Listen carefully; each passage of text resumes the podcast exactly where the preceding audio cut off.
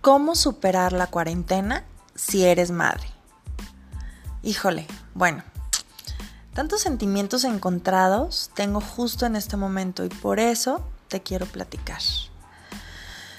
Ahorita aquí en Guadalajara nos acaban de decir que, ¿qué crees? Los niños ya no entrarán a la escuela en este ciclo escolar. Y ahora, ¿y ahora cómo le explico a mis hijos que tenemos desde el 16 de marzo en cuarentena y que gracias a que mucha gente no la respetaron, ya no podremos regresar? Y sí, hablo de la gente que tenía la elección de por medio.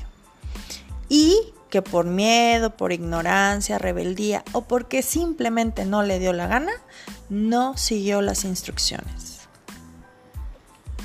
Estoy triste porque este año no hubo festival de primavera, Día del Niño, Peinado Loco, ni tampoco habrá festival de madres ni de padres. Y bueno, ¿y qué decir de la partida de pastel que ya le tenía planeado a mi niña? Me siento tranquila porque sé que en casa estaremos mejor. Aún están muy pequeños. Pero entiendo, entiendo que para explicarles todo el protocolo que requieren aprender antes de entrar a la escuela será un poco complicado. Vaya que estamos haciendo el mejor de los esfuerzos. Yo no soy maestra ni de kinder y menos de primaria. Sin embargo, me puse la camiseta y bien puesta. Y no porque nunca valoré el trabajo de la docencia o porque les quise delegar al 100% la educación de mis hijos. A la que siempre he tenido bien claro que la principal educación comienza desde casa y la mejor educación es el ejemplo que le podemos dar nosotros, los padres. No ha sido nada fácil, hemos tenido muchos retos, desde no tener el material, los libros, e improvisar las páginas de lecciones completas antes de que llegara la impresora a casa. No se me da el dibujo, así que ya te imaginarás mis creaciones que se borran y quedan abajo de las crayolas, afortunadamente. ¿Y qué te cuento de mis hijos con su gran imaginación? Que hacen grandes, grandes murallas mientras yo solo hago el desayuno. Que mientras salgo a tender la ropa, entro y ya se mudaron de cuarto. Sí, con todo su pelotón de peluches, juguetes, almohadas. Pero ¿cómo no dejarlos si son solo niños?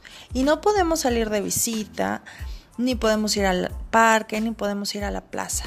Extraño los momentos que la decisión era entre ir por una nieve o ir por una malteada. Extraño tener la decisión de salir o de no salir. El poder ir a comer a casa de mis padres, a las reuniones familiares en casa de mis suegros.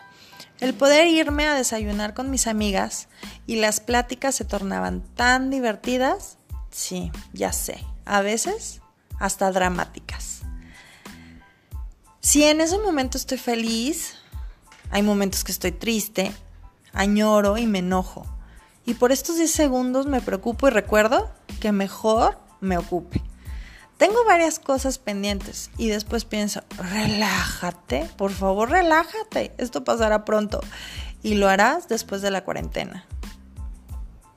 Algo me queda muy claro, no seremos los mismos después de lo que hemos vivido este 2020 y deseo sea así que estemos en armonía unos con otros, que el amor sea la fuente de todo, que nos pongamos en los zapatos de los demás, que dejemos de juzgar y de juzgarnos, que nos tendamos la mano, que seamos amables y amigos, que seamos corteses, que cuidemos de este hermoso planeta, que digamos te amo a nuestros seres queridos antes de hacerlo solo en el féretro, que aprendamos a pedir perdón a reconciliarnos. Que esta cuarentena nos enseñe que el tiempo es limitado y que todos tenemos fecha de expiración. Pero lo realmente importante es cómo estoy viviendo mi vida y cómo quiero vivirla de ahora en adelante. Recuerda, el mundo ya cambió. Y vaya que sí. Sí me he desesperado, sí he gritado, debo de confesártelo, también he llorado, he reído, he tenido miedo y angustia. Ha sido todo un proceso de amor, de perdón, de comunicación, de aceptar y aceptarnos todos en familia. He estado en momentos que estoy muy cansada que hay sueños que están simplemente en pausa y van en otra velocidad. Justo me dijo una prima, ten paciencia. Y dentro de mí pensé, mm, no, que me tengan paciencia tus sobrinos, porque ellos también quisieran estar corriendo, jugando y celebrando con sus primos y amigos, refugiarse en los brazos de las maestras, que con toda calma han estado al frente de esta situación, a lo cual admiro y respeto. También extrañan malcrearse con sus abuelas, claro que sí, y con sus tíos, que su padrino venga a jugar Xbox y su tía a jugar con las muñecas.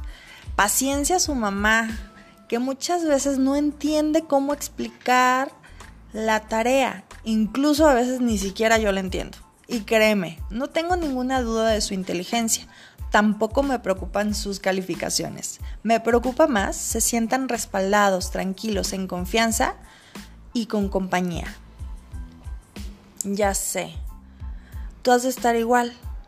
Para ti, nada de lo que tenía planeado en, tus propósitos de año nuevo se está cumpliendo. Es más, ¿ya te diste cuenta? Casi estamos a la mitad del año. Todo parece un gran caos, pero de ese gran caos nacen las más hermosas estrellas. Tengamos fe que vienen mejores tiempos, tengamos fe que esto es solo pasajero. ¿Ya viste cómo la Tierra está tomando un gran respiro después de millones de años de no hacerlo? ¿Ya viste cómo caminan los animales por las calles? ¿Cómo retoman su territorio entre grandes edificios vacíos? Por cierto, la capa de ozono se sanó y cerró por completo. El mundo nos está preparando un mejor lugar para habitarlo. Ahora, ¿cómo lo vamos a cuidar? Soy madre como todas ustedes, viviendo esta cuarentena y solo me resta decir lo estás haciendo muy bien, felicítate. Ya no te agobies más, disfruta de los buenos tiempos de estar en familia y en compañía. Recuerda que llevamos más de la mitad de camino. Y créeme, te entiendo. Hay días que te da insomnio, el cuerpo está en alerta. Lavas toda la despensa y si pudieras también el contenido de la misma por ese miedo. Hay días que quisieras no levantarte de la cama y que hubiera silencio por tan solo 10 minutos. O tan solo cuando te bañas. Quieres paz y calma. Déjate cuento una anécdota. La semana pasada dejé a mis hijos en clase de deporte y siempre les pido siempre les pide el maestro materiales tan inofensivos como cesto de ropa, calcetines, pelotas, rollos de papel.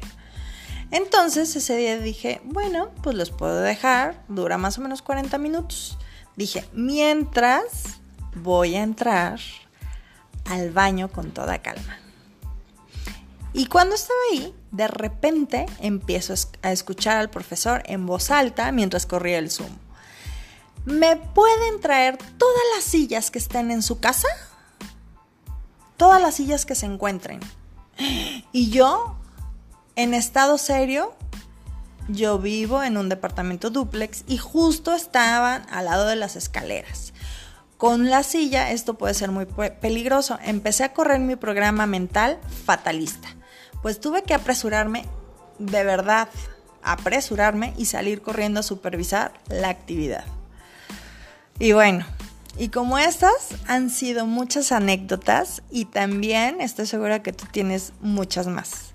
Mi nombre es Ariadna, soy neurocoach y facilitadora de Access Consciousness. Gracias por escucharme y deseo esto te sea de una gran contribución en tu vida. Te mando un abrazo.